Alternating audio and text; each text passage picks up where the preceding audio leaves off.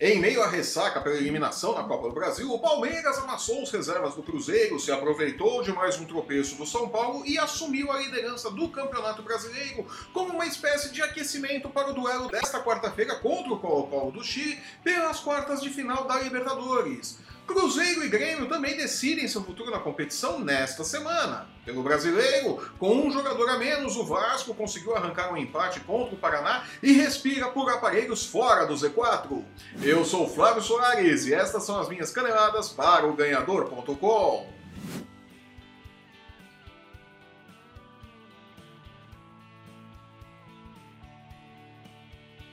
tempo de curtir a dor da eliminação ou os hematomas pós-troca de socos no Mineirão.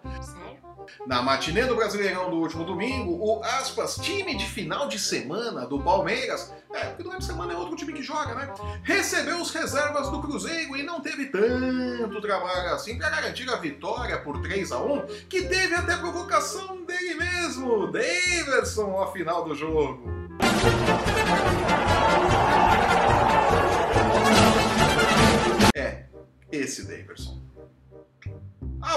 Do atleta é pequenininha, mas a fumaça que ele faz é enorme. O palmeirense, claro, se diverte e tem que se divertir mesmo, né? Tá certo? É do futebol.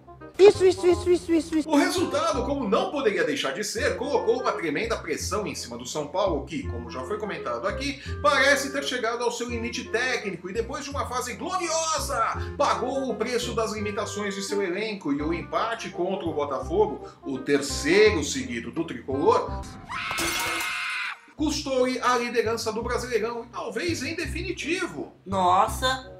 Sem encher os olhos de ninguém, o São Paulo teve uma boa fase, mas agora está preso em suas limitações. Diego Aguirre não encontra novas soluções dentro do elenco e pode ter se despedido da luta pelo título. É inegável que a 28ª rodada do Brasileirão nos dirá muito sobre a reta final da competição, né? Talvez aí o São Paulo siga na briga, ou talvez não, talvez se distancie mais, dependendo dos resultados da 28ª rodada, né? Vamos ficar de olho.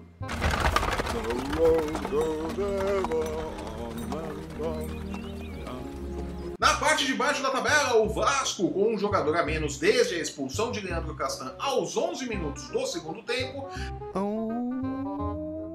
arrancou um importante empate contra o Paraná, lanterna do Brasileirão, e comemora como se fosse um título a saída do Z4 por pelo menos uma rodada. É pra glorificar de Pedres! A que ponto chegamos, né, Vasco? Que difícil. Não pode. Na Vila Belmiro, mais do que a vitória do Peixe por 1 a 0 um pênalti polêmico que mandou o trio de arbitragem para a Série B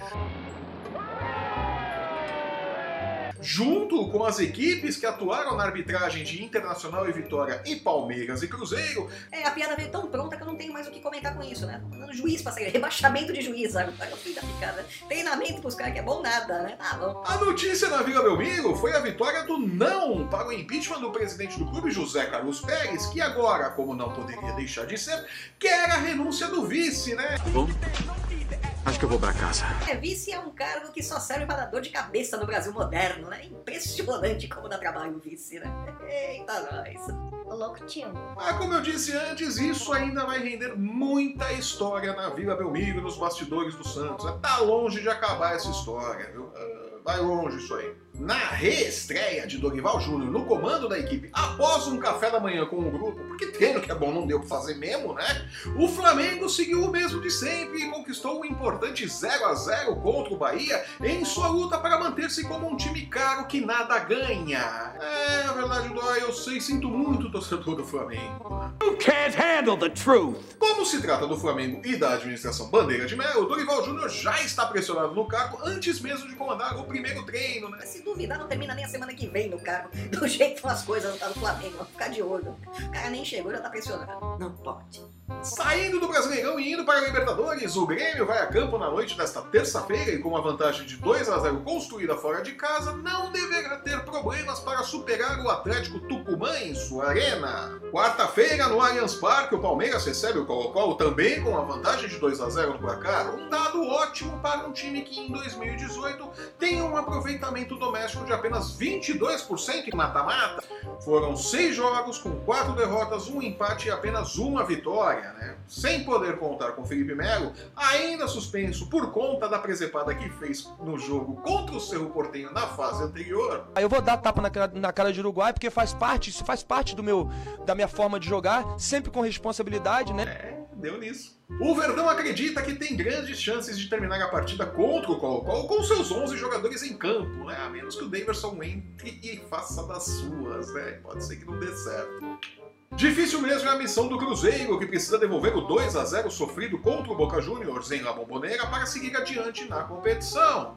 A boa notícia para o torcedor é a liberação de Dedé para o jogo. A Comembol anulou a suspensão do zagueiro que foi ridiculamente expulso na Argentina. A Rascaeta também pode voltar ao time, e com ele as esperanças do torcedor de classificação e as minhas de seguir me divertindo com os duelos entre Filipão e Mano Menezes, né? Demorou tanto pra eles ficarem disputando as coisas e agora eles não param mais de decidir, né? Que beleza. Sério? Se passarem para as semifinais, Cruzeiro e Palmeiras voltam a se enfrentar e garantirão pelo menos um gaúcho na final da competição. Se o Grêmio se der bem pelo seu lado, teremos uma final de Libertadores apenas com técnicos gaúchos e com a troca do troféu por uma cuia de chimarrão de ouro e a execução do hino do Rio Grande do Sul antes dos jogos, né? Só para ver os argentinos mordendo os cotovelos.